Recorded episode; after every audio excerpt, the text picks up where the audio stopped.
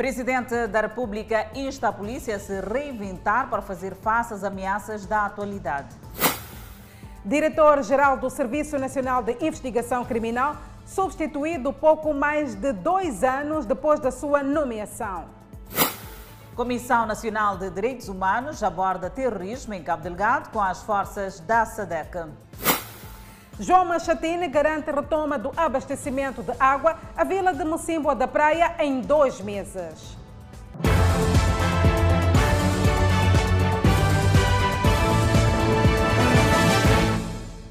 Boa noite, estamos em direto e em simultâneo com a Rádio Miramar e as plataformas digitais. Polícia da República de Moçambique está a trabalhar de forma permanente contra o terrorismo, ataques armados e crime organizado. Esta recomendação é do presidente Felipe Nhusse, que visitou esta sexta-feira várias unidades da polícia em Maputo. Uma manhã dedicada à compreensão e sensibilidade no trabalho dos ramos da Polícia da República de Moçambique. Foi o que o presidente da República e comandante-chefe das Forças de Defesa e Segurança, Felipe Nhusse, fez ao efetuar uma visita às unidades policiais em Maputo. As forças foram instadas a trabalhar de forma permanente contra o terrorismo, ataques armados e o crime organizado, com destaque para os raptos. Nós não podemos trabalhar em, sazonalmente ou em etapas, nós temos que trabalhar de uma forma permanente. Enquanto estamos a combater o inimigo, que é o terrorista, ou os malfeitores indisciplinados no centro do país, nós temos que estar em condições de nos organizarmos para as batalhas de amanhã, incluindo de hoje à tarde. Organizarmos significa a nossa logística, significa a nossa infraestrutura significa a nossa capacidade de, de, de ação imediata, equipamento, treinamento, sobretudo esta também, formação. Reagir consoante a realidade, sempre com zelo nas funções, foi outra recomendação deixada pelo presidente Felipe Nhusse. Estou a pensar no amanhã. Como lentamente se pensou no presente, nós não podemos nos dar a luxo de perder o tempo e de perder, queimar etapas. As etapas têm que ser construídas e é a razão pela qual a nossa estadia aqui, mesmo com dificuldades, faça uma vida sã. Se tem uma caserna que não está em condições, mas pelo menos a limpeza não estás proibido de fazer. Se estás numa cozinha que precisa de ser eh, remodelada, enquanto não acontecer isso, o que deve acontecer, são condições básicas. Então, mesmo assim, mantenha o lugar. Eu estava sempre a apreciar nos dois sítios ou três que passei, exceptuando o primeiro, porque está apertado, está ensardinhado. Mas os dois que passei, sente-se que aqui vive gente com gosto, só que não, não tem muito. Conduz Mercedes, está batido, sujo, mas quem quer está a conduzir IFA, mas limpo, em condições, etc., esse inspira. Unidades da polícia organizadas em todo o país é o que se espera daqui em diante. Eu não quero ter unidades aqui desorganizadas, porque se aqueles jovens que eu tenho e chega aqui para vir tratar o seu documento ou vir ouvir despacho encontra aqui o comandante dele ou o serviço de recursos, área de recursos humanos ou serviços sociais estão desorganizados, não vejo ele a ir comandar uma esquadra em condições, porque é normal e é isso que vamos exigir sempre. O esforço das forças de defesa e segurança que travam o combate contra o terrorismo em Cabo Delgado e outros males que criam uma insegurança no país foram enaltecidos pelo presidente Nhusse. O primeiro-ministro Carlos Agostinho do Rosário impulsou hoje o novo diretor-geral do Serviço Nacional de Investigação Criminal, Nelson Rego. Uma instituição que está com a credibilidade beliscada por conta do alegado envolvimento dos seus agentes no mundo do crime, com destaque para os raptos. Pouco mais de dois anos depois da sua nomeação, Domingos Jofane deixa o cargo de diretor-geral do Serviço Nacional de Investigação Criminal, CERNIC.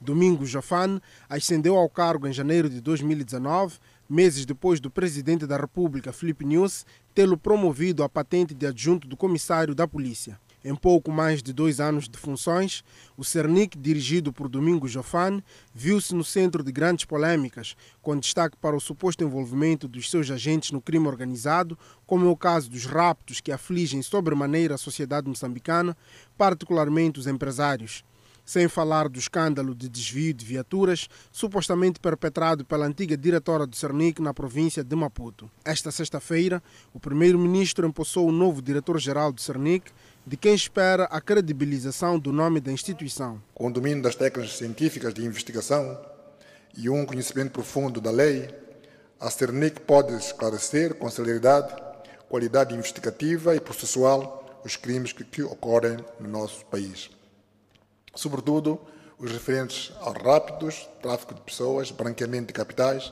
narcotráficos, crimes cibernéticos, entre outros. Caro diretor do CERNIC, a complexidade da investigação criminal exigirá de si uma forte liderança, coordenação e articulação com outras instituições da Administração de Justiça, o que irá concorrer para que a CERNIC cumpra a sua missão de forma eficiente nos termos da lei. Carlos Agostinho do Rosário espera ainda uma abordagem mais incisiva em relação à investigação criminal no país. Estas novas tipologias de criminalidade, cada vez mais sofisticadas, exigem uma capacidade de resposta cada vez maior das autoridades de investigação criminal. É neste âmbito que a CERNIC deve estar à altura de acompanhar a evolução dos fenómenos criminais, ajustando continuamente as suas formas de atuar as dinâmicas e exigências de desenvolvimento da sociedade. O empossado promete colocar todas as suas energias ao dispor das novas funções. Continuar no âmbito da prevenção e combate à criminalidade, aperfeiçoar naturalmente eh, os meios e os métodos, nesse caso, de atuação, que são eh, aqueles que poderei encontrar que devem ser melhorados. E o desafio um, será naturalmente garantir esta celeridade. Ainda esta sexta-feira, o primeiro-ministro empossou a engenheira Ruth Namucho para o cargo de diretora-geral da Administração de Infraestruturas de Água e Saneamento.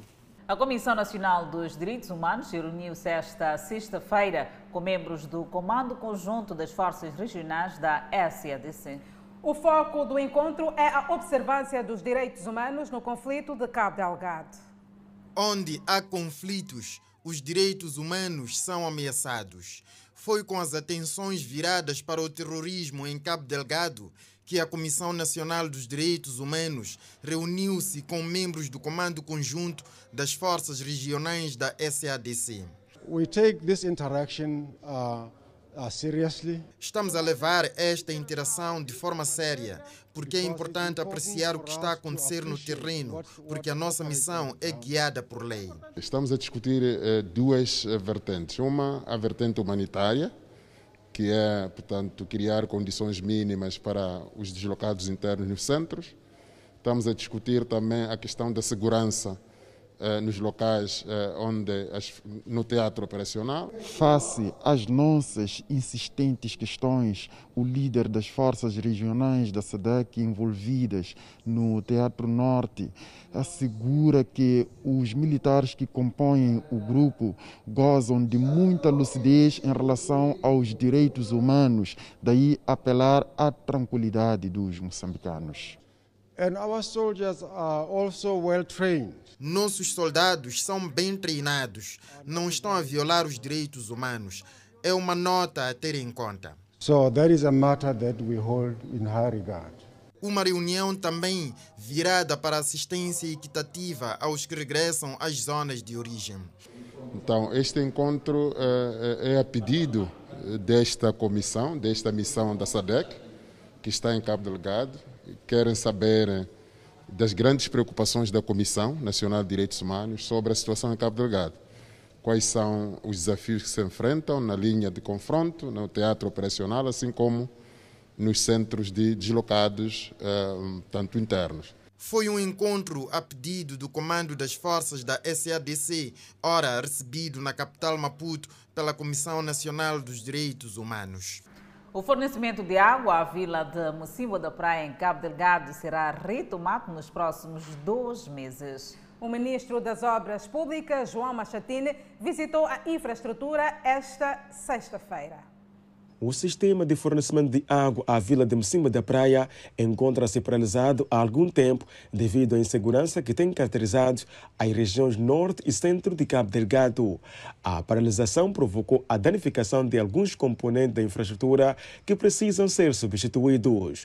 O ministro das Obras Públicas, Habitação e Recursos Hídricos, que visitou o empreendimento, refere-se ao tipo de intervenção necessária para que o precioso líquido volte a jorrar na vila. Enquanto vamos reparando os filtros eh, da areia, eh, a solução intermédia é a colocação de duas estações de tratamento de água compactas que vêm da beira, portanto disponibilizadas pela, pela Unicef, e vamos colocar eh, para rapidamente podermos fornecer água, sobretudo à saúde, ao hospital. Foi-nos dito que o hospital vai abrir nos próximos dias, então uma das coisas que tem que lá ter para além de energia é água. Contrariamente às outras infraestruturas que durante a presença de terroristas de Mocimba da Praia foram devastadas, o sistema de fornecimento de água sofreu apenas pequenas vandalizações. Vandalizaram um pouco o, o, o, o gerador, mas tem um PT que a EDM vai repor eh, brevemente.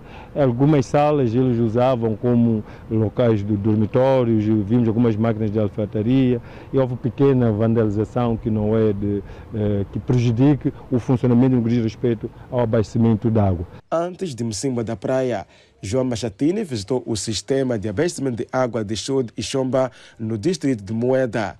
As duas infraestruturas não têm sido capazes de suprir a necessidade pelo precioso líquido no Planalto. Daí que o governo já equaciona soluções para o alívio dos residentes que têm no acesso à água um dos maiores problemas. A visão do governo é que se encontre uma solução de longo prazo, não só para Moeda, mas para Moeda, Nangade e Moedume.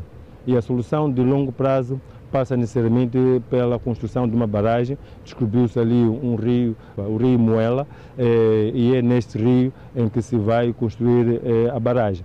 Mas a barragem, como sabe, exige um trabalho de engenharia mais aturado. É verdade que estão a decorrer levantamentos agora para identificar a secção mais apropriada para a localização desta barragem. Os funcionários públicos passam a receber agora mais 223 meticais no seu salário.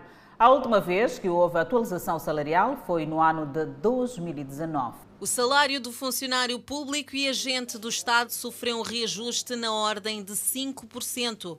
Uma circular do Ministério da Economia e Finanças indica que o salário, que até então centrava-se em 4.468 meticais, com ajuste passa para 4.691 meticais, um aumento de 223 meticais. A circular do Ministério da Economia e Finanças mostra que o reajuste salarial de 5% e o acréscimo de 223 meticais nas restantes categorias produz efeitos a partir do dia 1 de agosto. No mais, a folha salarial do mês de outubro deverá incluir o salário ajustado, bem como os respectivos retroativos correspondentes ao mês de agosto e de setembro. E os 5% realmente correspondem a 223 Uh, para quem recebe o salário mínimo no, no Estado e 223 meticais, prontos, uh, pode até ser questionável sob o ponto de vista de, do que representa para a melhoria da capacidade do poder de compra e até que ponto pode uh, isso satisfazer ao, a inflação acumulada. Mas é importante uh, salientar que este uh, aumento de 5% está aquém de satisfazer aquilo que são as necessidades básicas dos moçambicanos, atendendo e considerando aquilo que tem sido nos últimos tempos a carestia é, de vida é, no país. Portanto, os preços de bens e serviços aumentaram de forma significativa nos últimos tempos. Este reajuste surge numa altura em que o inquérito sobre orçamento familiar revela que as despesas mensais familiares chegam a 8 mil meticais, o equivalente a 1.700 meticais por pessoa, um aumento de quase 2 mil meticais quando comparado com o inquérito de 2005. praticamente uh, 4.500 é a metade do que o orçamento familiar estima como sendo necessário para assegurar condições básicas. E é um quarto aquilo que a OTM também considera como necessidades, uh, como valor necessário para satisfazer condições básicas uh, de vida. Para todos os efeitos, a, desproporcionalidade, ou seja, o caráter regressivo da aplicação desta medida de 223 acaba protegendo, sim, as camadas mais vulneráveis, mas acaba penalizando os que têm salários superiores. A circular refere ainda que durante o período em questão espera-se que não haja movimentação de funcionários e agentes do Estado das atuais orgânicas para outras, sob o risco de complicar o processo. O último reajuste salarial foi efetuado no ano de 2019. Arrancaram hoje as matrículas para o ano letivo 2022 para os novos ingressos da primeira classe. As escolas hoje registraram uma fraca adesão, sendo o primeiro dia de matrículas. O mês inicia com as matrículas do ano letivo 2022, mas muitas escolas da cidade de Maputo tiveram uma fraca adesão neste primeiro dia. Mas a escola primária Luta Continua diz estar preparada para receber 157 crianças tivemos poucas, poucos pais. Alguns vêm para procurar saber quais são os requisitos, mas tivemos algumas matrículas no, no, no número de cinco. Tal como em muitas escolas a nível da cidade de Maputo, a escola primária Luta continua, teve uma fraca adesão neste que foi o primeiro dia de matrículas para o ano letivo 2022. E a diretora desta escola chama a atenção aos pais encarregados de educação a aderirem às matrículas ainda cedo. Seria bom que os pais viessem, porque o que está a acontecer é que nesses primeiros dias vêm com muita lentidão, mas depois começam a, a, a procura a procurar do, do, do coisa, né, do estabelecimento para, para as matrículas e encontram que ah, já não temos vagas, então fica um pouco complicado. E a porta-voz do Ministério da Educação e Desenvolvimento Humano, Gina Gbunda, chama a atenção aos encarregados de educação que optam em fazer as matrículas em cima da hora. Portanto, quanto mais cedo os pais matricularem os seus filhos, será melhor para os filhos, para os próprios pais, que não terão que ficar muito tempo nas filas, e também será muito importante para as escolas. Mas também reitera que na província de Cabo Delgado todos os alunos serão matriculados. A matrícula vai acontecer normalmente, eh, também a partir de hoje, nestes distritos considerados eh, eh, mais seguros, portanto, nos distritos mais seguros. As matrículas de todas as crianças do novo ingresso para o ano letivo 2022 iniciaram nesta sexta-feira e serve para crianças que completam 6 anos de idade até o dia 30 de junho de 2022. E este processo vai até o dia 31 de dezembro do corrente ano. Por outro lado, as matrículas para alfabetização e educação de adultos também iniciaram nesta sexta-feira até o dia 31 de março de 2022. As restantes matrículas da segunda e décima segunda classes iniciam em janeiro de 2022 e a entidade de educação no país prevê matricular 8.407.275 alunos em todo o país. Idosos ainda se sentem uma camada social desprezada e excluída na sociedade. Muitos deles não são acarinhados e não sabem que é celebrado esta sexta-feira, o Dia Internacional do Idoso. Isabel Manhissa anciã sem noção da sua idade, não sabe que se celebra esta sexta-feira o Dia Internacional do Idoso. Não sabia que hoje é nosso dia. Está na paragem à espera de transporte.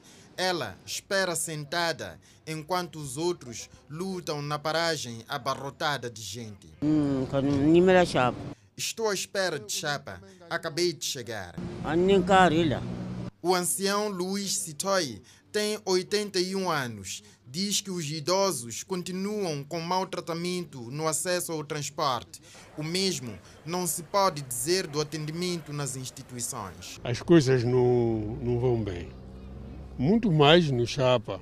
É casado há mais de 80 anos e lamenta o comportamento dos jovens desta geração. Só beber, só beber, só, só fumar, só fumar. Laurinda, com 71 anos, tem mais de 30 netos, mas não se lembra de alguma vez ter recebido visita de um. Meus netos nem me visitam, ficam com os pais. O grosso dos idosos com quem conversamos diz estar preocupado com o desprezo de que é alvo por parte dos jovens, adolescentes, até crianças. Mas essa camada social diz não estar surpreendida com o facto, pois tem vindo a acompanhar atentamente a acelerada degradação dos valores morais na sociedade.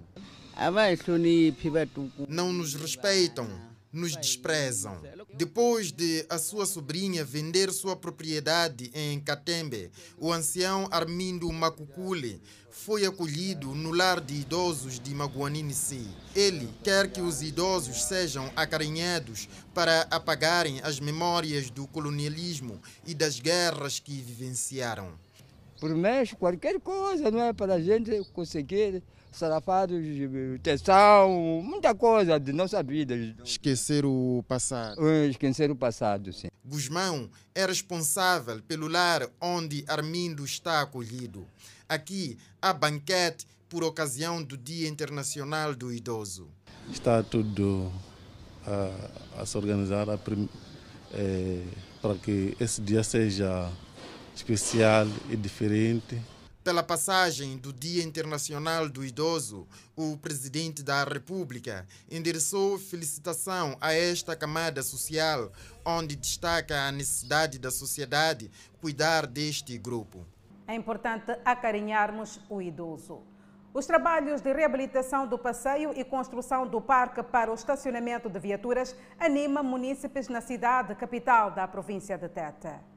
O crescimento do parque automóvel na cidade de Tete colocou uma pressão enorme sobre os exíguos espaços de estacionamento. Na Praça dos Heróis, o problema ficava mais evidente em datas comemorativas. Para colmatar o problema, a idilidade arrancou com trabalhos na área, o que agrada os munícipes. Nós não esperamos que o, o, o presidente do município ande a distribuir dinheiro para os, seus municípios, mas sim que sejam criadas as condições que permitem que o seu município ofrua aquilo que são os seus contributos.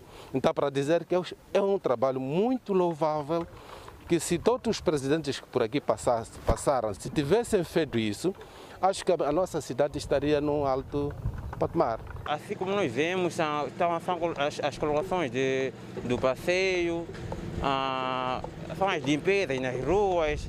Eu acho que todo município de Tede está a gostar. Se antes as pessoas que vinham participar nas diversas datas comemorativas aqui na Praça dos Heróis Moçambicanos não tinham por onde estacionar as suas viaturas, este problema ficará para trás. Tudo porque o Conselho Autárquico da cidade de Tete, para além de reabilitar o passeio, construiu igualmente este parque de estacionamento de veículos. O vereador para a área de infraestruturas no Conselho Autárquico da cidade fala dos valores aplicados para este trabalho. Se o município contribui, a melhor maneira de, de dividirmos a receita que o município deixa no município é fazendo essas benfeitorias para o seu uso. O, o, segundo o mapa de quantidade para este local, estamos a falar de cerca de, de 800 mil meticais que vão ser aplicados. Daí que os contribuintes dão nota positiva à atual governação municipal, apesar dos desafios. Se pudesse repetir a votar, eu poderia duplicar o meu voto. Por quê?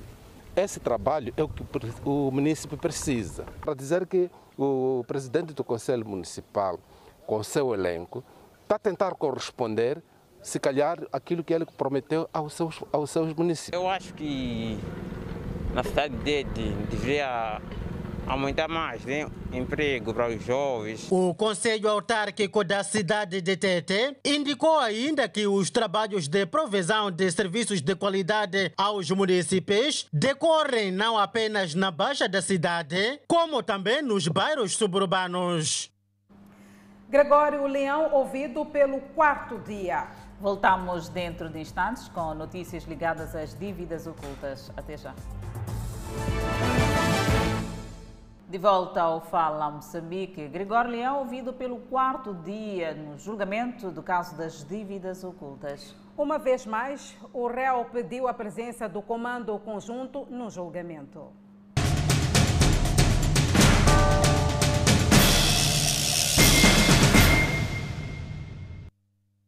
Uma vez mais, Gregório Leão pede a presença do comando conjunto no julgamento. Alguns juristas consideram que não se pode colocar em causa quem decidiu o projeto. Quem se beneficiou é que deve responder.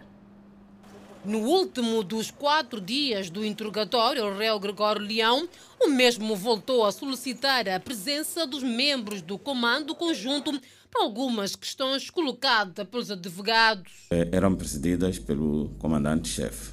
Os assuntos que eram discutidos nesta reunião e a agenda toda era preparada no comando operativo. É uma questão que já tinha merecido resposta do juiz da causa, que afirmou não existir indício de recebimento do dinheiro da Primvivest por parte de Felipe News. Então, o ministro da Defesa, Armando Guebuza, antigo presidente da República e comandante-chefe das Forças de Defesa e Segurança. Entretanto, os juristas consideram que o tribunal não pode ouvir quem não está no processo. Então, ele está a julgar aquilo que a Procuradoria trouxe e a Procuradoria baseia-se em elementos, em provas.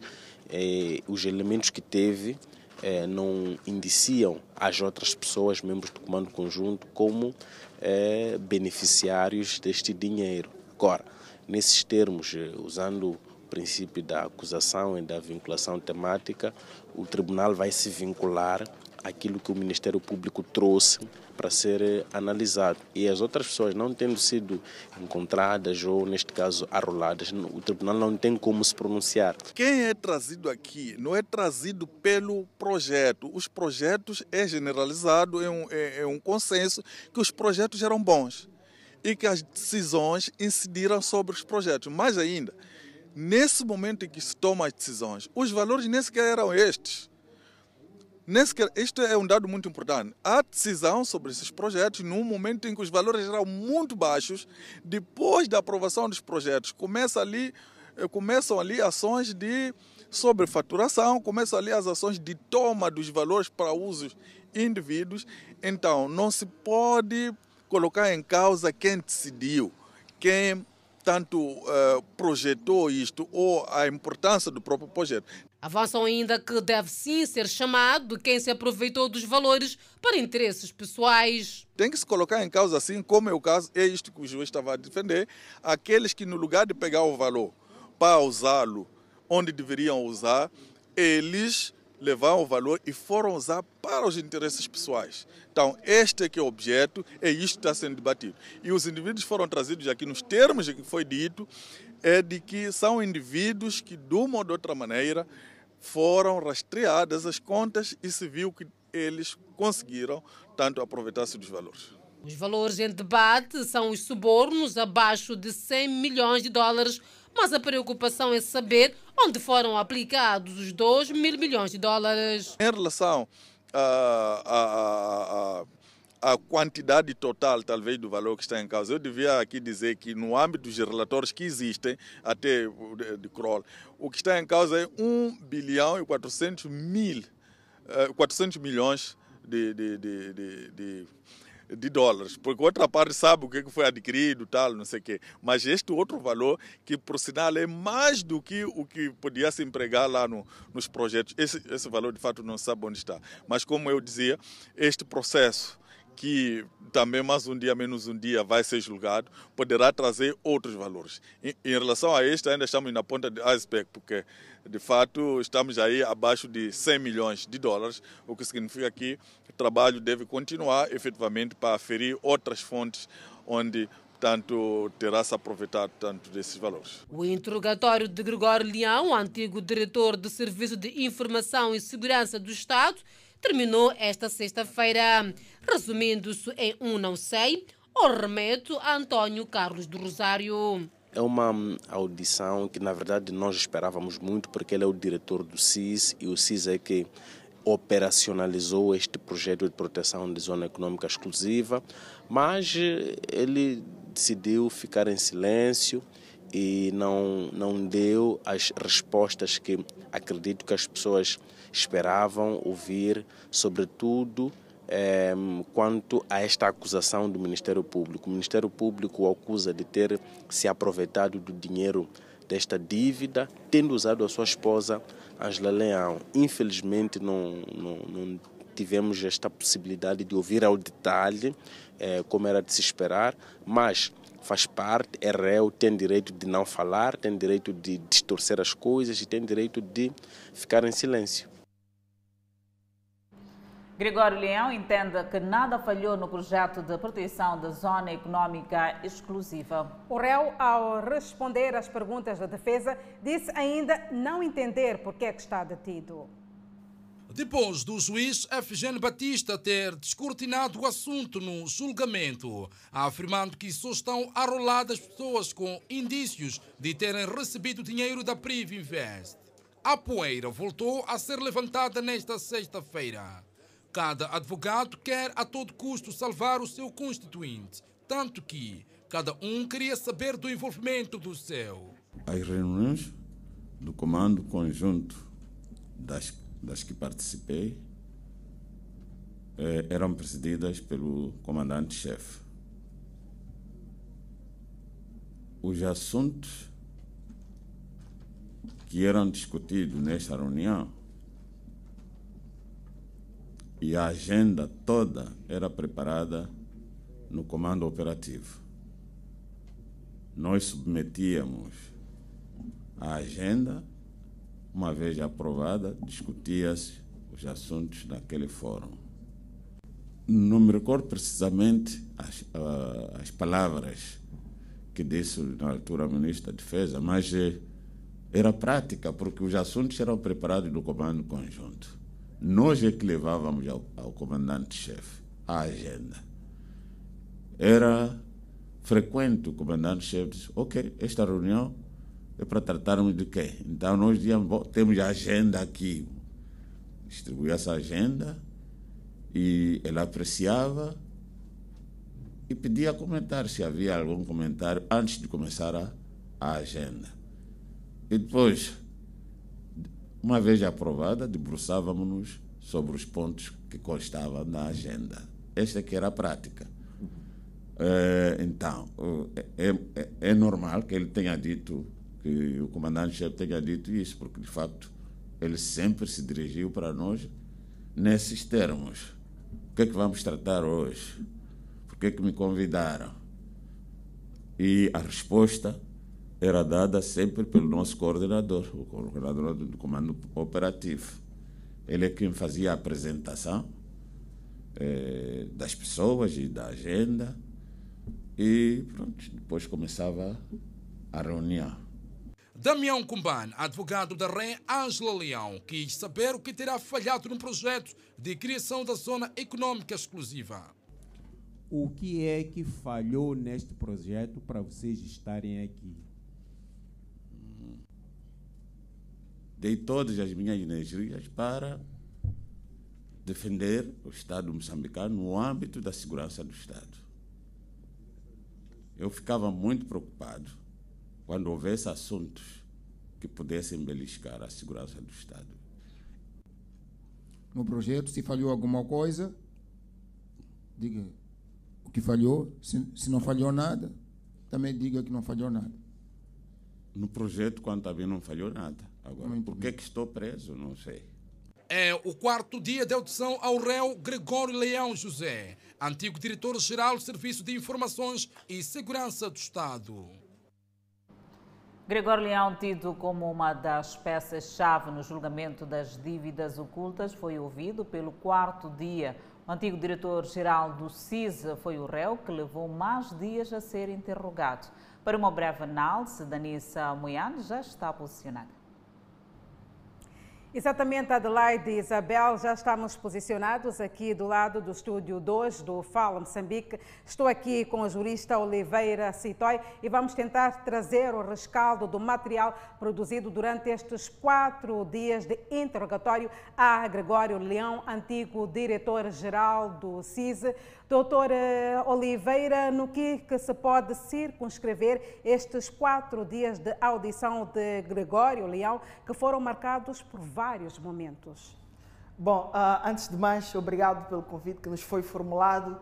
É, é importante referir mais uma vez que este julgamento remete-nos a uma das questões mais essenciais do Estado de Direito, tal é a questão da justiça. E, e esta é uma oportunidade soberana de, de, de vermos refletida a questão da justiça por meio desta, desta, de, de, deste julgamento. Ora, era suposto que, fossem, que, fosse, que a audição dele fosse em dois dias, que, que, que se estenderam para quatro dias, por um lado, justamente pela sua participação, pela, pela forma e pela sua importância, a importância do sujeito em concreto no presente processo. Portanto, era e havia muitas expectativas, sobretudo relativamente à figura em si, relativamente ao sujeito em si, e que, que, que pronto, e, e, algumas das questões poderemos analisar é, é, é, ao longo desta. Fala aqui de muitas expectativas, será é porque Gregório Leão se remeteu muitas vezes ao silêncio e também algumas questões lançava as respostas para uh, Carlos do Rosário?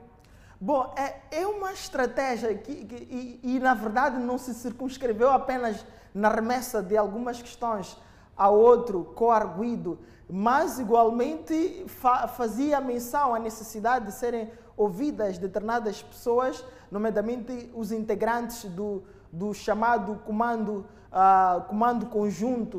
Uh, e pronto, mas isto não afasta o fato, eh, e se nós olharmos do ponto de vista da estruturação do Comando Conjunto Central, o diretor-geral, para além do ministro da Defesa, o ministro do Interior, o ministro na presidência para assuntos de defesa, temos também o diretor-geral do CISI, que faz parte, de, que integra. Portanto, eventualmente seja uma estratégia de, ah, digamos, terciarização da culpa ou afastamento da sua ou de, da, da, sua imputação, mas o certo é que há, há questões que cabiam a ele responder na qualidade de interveniente a quando da, da, da, da do cometimento dos crimes a que está sendo, uh, está sendo acusado.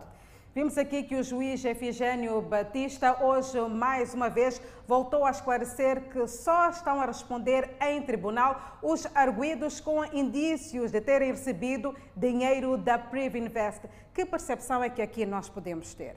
Bom, na verdade, penso que foi uma reação eh, até um pouco extra, uh, digamos, processual, se assim quisermos, ou se me permitirem a expressão, justamente pelo fato do juiz ter que responder a uma questão concreta do arguido, nomeadamente porque é que o fulano A, fulano B não está não está sendo ou não foi constituído arguido no presente processo. Portanto, penso que foi, de alguma forma, uma atitude pedagógica, até porque, se olharmos sob o ponto de vista da publicidade desta audiência, deste julgamento, o juiz, para além de ter que atender às questões técnicas que estão diretamente ligadas ao processo, em algum momento vai-se obrigado a ter que esclarecer algumas questões que, na minha percepção, até escapam um pouco a, a, se olharmos do ponto de vista da vinculação temática, daquilo que consta da acusação, da pronúncia, daquilo sobre o qual o juiz deve se focar. Portanto, penso que é um esforço pedagógico por parte do tribunal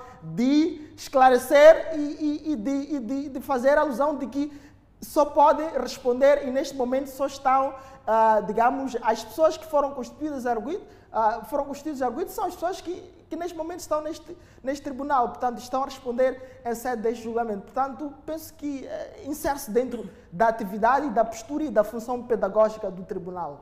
18 arguidos já foram ouvidos, falta apenas mais um. E para a semana também começam a ser ouvidos os declarantes e o juiz Efigênio Batista alertou que caso alguém não compareça ao tribunal, será detido. O que sinaliza este posicionamento, doutor Oliveira? Bom, pode parecer um sinal de autoridade do tribunal, e, mas também um sinal de disciplina do próprio tribunal. O certo é que todos os arguidos, quer os, que estiveram sempre em liberdade, quer que estejam em liberdade provisória, estão uh, sujeitos a determinados deveres uh, decorrentes da lei. E o dever de comparência no tribunal, sempre que for solicitado, e se olharmos para o julgamento como uma fase soberana e determinante para a formulação do juízo de convicção, de certeza do tribunal relativamente aos fatos que lhe são trazidos, penso que é de bom tom que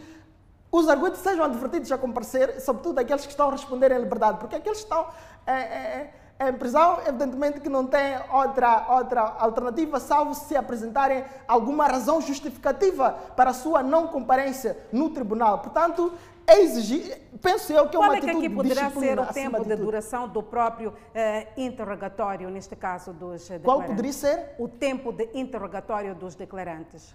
Oh, bom, isto vai depender da, do, do grau de, de, de cognoscibilidade, de conhecimento de cada um relativamente aos fatos. O certo é que pode haver um esforço também por parte do tribunal para reduzir ao máximo o tempo, justamente pelo fato de, uh, se o, o expectável relativamente ao, relativamente ao, ao, ao leão, ao, arguido leão, fossem dois dias e que se estenderam para quatro dias e exige-se que o tribunal faça um esforço relativamente aos declarantes e, e, e, e, possa, e possa, de alguma forma, reduzir o tempo do seu, do seu depoimento, da sua prestação em tribunal.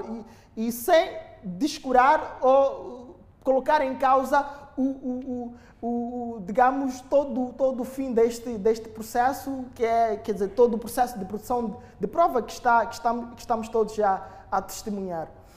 Doutor Oliveira Citói, queríamos agradecer profundamente a presença em nossos estúdios. Este é um julgamento que ainda está a ocorrer. O próximo arguído a ser ouvido é António Carlos do Rosário e com certeza iremos aqui, tirar aqui outras lições sobre este julgamento das dívidas ocultas. Adelaide, agora é contigo.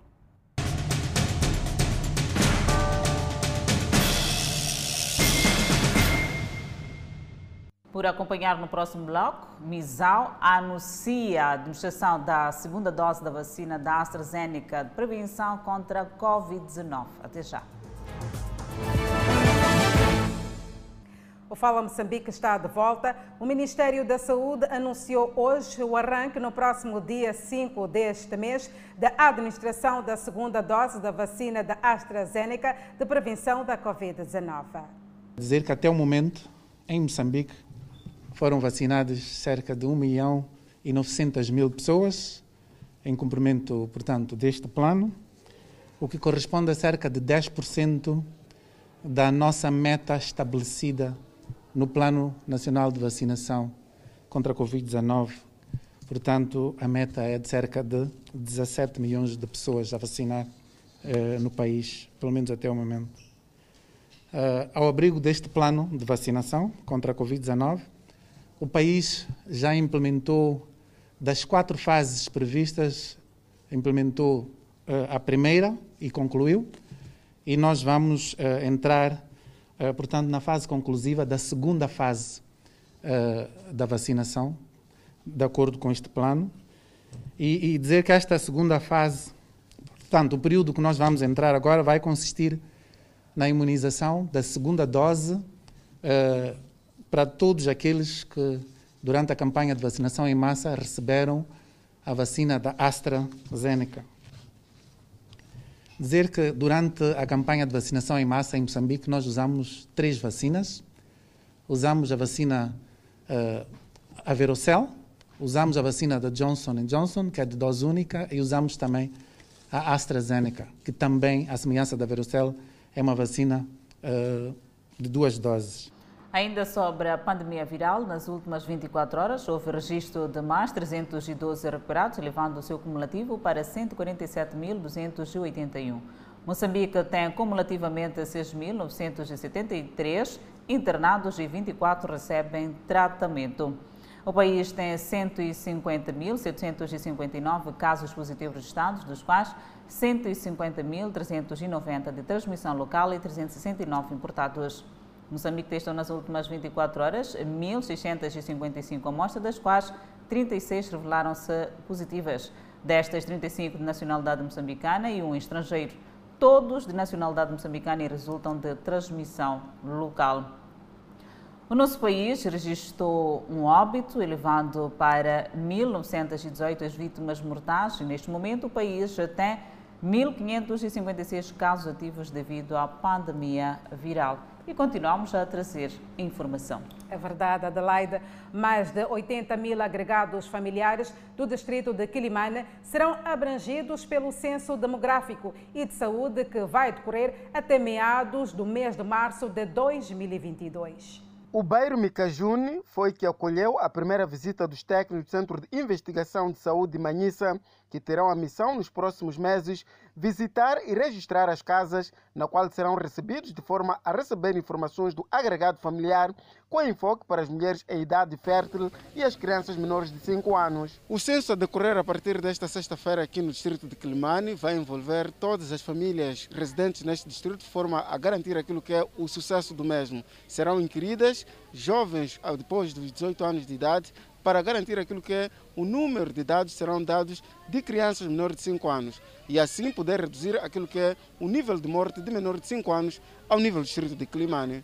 De antes, quando morresse uma criança, então sempre existia aquela desconfiança que ah, morreu por causa de feitiço, epa, morreu por causa de uma ganância.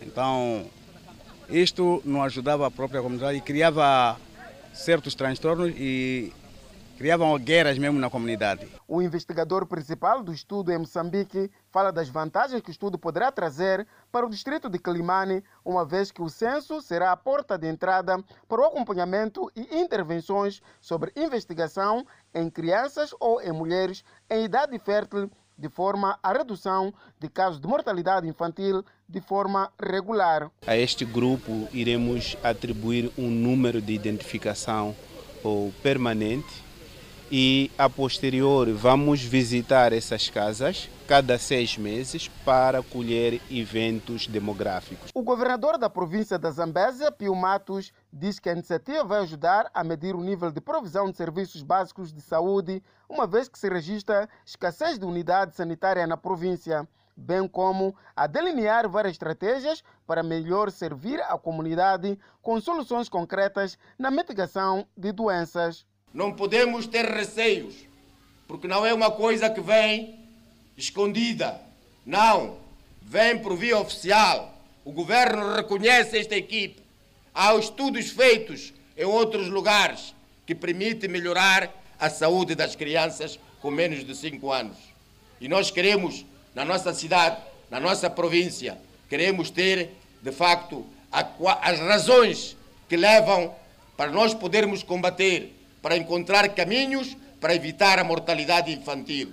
A Fundação Manhissa, através do Centro de Investigação em Saúde Manhissa, está a trabalhar em parceria com o Instituto Nacional de Saúde e o objetivo do estudo é prevenir a mortalidade infantil no distrito de Climane, na Zambésia, e Manhissa, na província de Maputo. Quamba celebra 50 anos de elevação à categoria de cidade com enormes desafios. Notícia a acompanhar logo após o intervalo. Até já. Quamba completa os seus 50 anos de elevação à categoria de cidade. E os 50 anos de existência daquela autarquia são celebrados em meio a enormes desafios. Quamba, uma cidade que ainda deve aos municípios da autarquia. Esta quinta-feira completou 50 anos de elevação à categoria de cidade. O evento começou pela deposição de coroa de flores na Praça dos Heróis Moçambicanos local e seguiu-se a visitas às várias infraestruturas de execução. Na ocasião, o edil de Quamba Mário 50, nome que também coincide com os 50 anos da sua cidade, descreveu os trabalhos em curso. O município tem procurado, com a sua ação, manter os esforços de construção de um Quamba novo. Para demonstrar como isto acontece, iremos mencionar algumas realizações que marcam o nosso júbilo. Está em curso a pavimentação da Rua 3 de Fevereiro e Rua Sem Nome. E para dar maior acessibilidade e conexão entre Marrongane e o centro da cidade, construímos um pontão sobre o rio Sopa assim como estão em curso obras de terraplanagem da Rua de Mademo. No evento estiveram presentes CDs de quase todos os municípios geridos pela Renamo. E Paulo Vahanle, presidente da autarquia de Nampula, defendeu a necessidade de troca de experiências e trabalho entre as autarquias, como sendo uma saída para satisfazer as necessidades dos municípios. Estão também alguns vereadores, incluindo a própria Polícia Municipal, que vai interagir com os colegas daqui da cidade de Quamba, mais uma vez para tornar sólida esta, esta nossa portanto, cooperação. Vindo da autarquia de Climani e com seu estilo característico acadêmico, Manuel Daraújo disse que Quamba, como outras autarquias do país, ainda encaram enormes desafios. É o grande desafio da gestão uh, da urbanização. Portanto, as nossas cidades receberam um grande fluxo ou influxo de pessoas uh, que se deslocam das zonas rurais para as zonas urbanas também temos o problema do ordenamento territorial, tem havido problemas de arrecadação de receitas, ah, bem como, tanto como tem estado aqui a ser resolvido paulatinamente, que é a questão da mobilidade urbana. Dentro o secretário permanente do Distrito de Quamba, que falou da necessidade de maior colaboração entre a autarquia, o governo e os seus municípios. Não, nós queremos mais colaboração com os municípios, sim, sim, para o melhor desenvolvimento. São 50 anos de elevação à categoria de cidade de Quamba e os jovens daqui desta autarquia ainda clamam pelas oportunidades de emprego. Por isso, chamam a atenção para a necessidade de criarem-se tanto iniciativas que possam promover o autoemprego e não só. É, o município tem que é, dar emprego aos jovens. Sim, porque não é emprego. Tem, o município tem que ajudar a dar emprego aos jovens. A autarquia de Quamba conta com mais de 100 mil habitantes. As autoridades de migração em Inhambane mostram-se preocupadas com a circulação naquele ponto do país de cidadãos estrangeiros ilegais. O mais recente tem a ver com 18 imigrantes estrangeiros retidos esta quinta-feira em vários pontos de fiscalização em Inhambane, quando pretendiam atravessar a província, sem, no entanto, portarem os respectivos documentos de viagem. Os seus documentos de viagem não lhes confere autorização para entrarem no território sul-africano. Desta vez, além de malauianos, como tem sido hábito, há também zimbabuianos que pretendiam chegar à África do Sul passando de Inhambane em situações irregulares. Foram interpelados eh, quatro no posto de fiscalização do Rio Save, no distrito de Govuro, dois no distrito de Massinga e um zimbabuiano no distrito de Jangamo, todos indocumentados na situação de imigrantes clandestinos. Do grupo, ninguém mostrou-se disponível a deixar qualquer tipo de declaração à imprensa. Entretanto, a Direção Provincial da Migração em Nhambane promete intensificar ações de fiscalização, principalmente nos postos fixos, para evitar a circulação de estrangeiros. Contudo, a porta-voz deste setor apela à população para denunciar este tipo de casos. Continuar a apelar a todas as pessoas que têm conhecimento de existência de locais com imigrantes clandestinos para denunciar às autoridades migratórias. SAF, Lindela e Machixe são os postos de fiscalização que mais interpelam cidadãos estrangeiros que circulam ilegalmente. Convidamos a um breve intervalo, mas antes a previsão para as próximas 24 horas. No norte do país, Pemba 30 de máxima, Lixinga 28 de máxima, Nampula 33 de máxima. Seguimos para a zona centro do país. Tete com 37 de máxima, Quilimana 32, Chimoio 34, Beira 32. Já na zona sul do país, Vilanculo de máxima poderá registrar 28, Inhambane 29, Xeixai 32 e Maputo, cidade capital de máxima poderá registrar 29 graus Celsius e uma mínima de 18. Fala Moçambique está de volta e com as notícias internacionais. O tenente-coronel que liderou o golpe militar na Guiné foi impulsado como presidente transitório esta sexta-feira. Levantando a mão perante os principais juízes na cerimônia de juramento, ele prometeu preservar como total lealdade a soberania da nação. Pouco se sabe sobre a esposa de Domboia, supostamente francesa, que se juntou a ele no palco após o juramento. Domboia servirá como presidente do governo de transição que permanecerá no cargo até que seja determinada uma data de eleição. Uma carta anunciada na segunda-feira delineou um governo que será chefiado por um primeiro-ministro civil e um Conselho Nacional de Transição, que servirá como parlamento. Os membros da junta militar dizem que derrubaram o ex-presidente Alfa Condé por causa de corrupção e má gestão. A carta de transição foi elaborada após semanas de reuniões com vários membros da sociedade, líderes religiosos e políticos e a CDAU. O Bloco Regional da África Ocidental impôs sanções a membros da junta e suas famílias e também pediu a libertação de Condé. Enquanto isso, a Somália inaugura a usina de oxigênio medicinal enquanto luta para conter a propagação da Covid-19. Não estão generalizados. Apenas 1% da população do país, de mais de 15 milhões, foi vacinada. O Fala Moçambique fica por aqui. Obrigada pela atenção dispensada. Fique agora com as emoções da telenovela Gênesis. Boa noite, um bom final de semana. Até breve.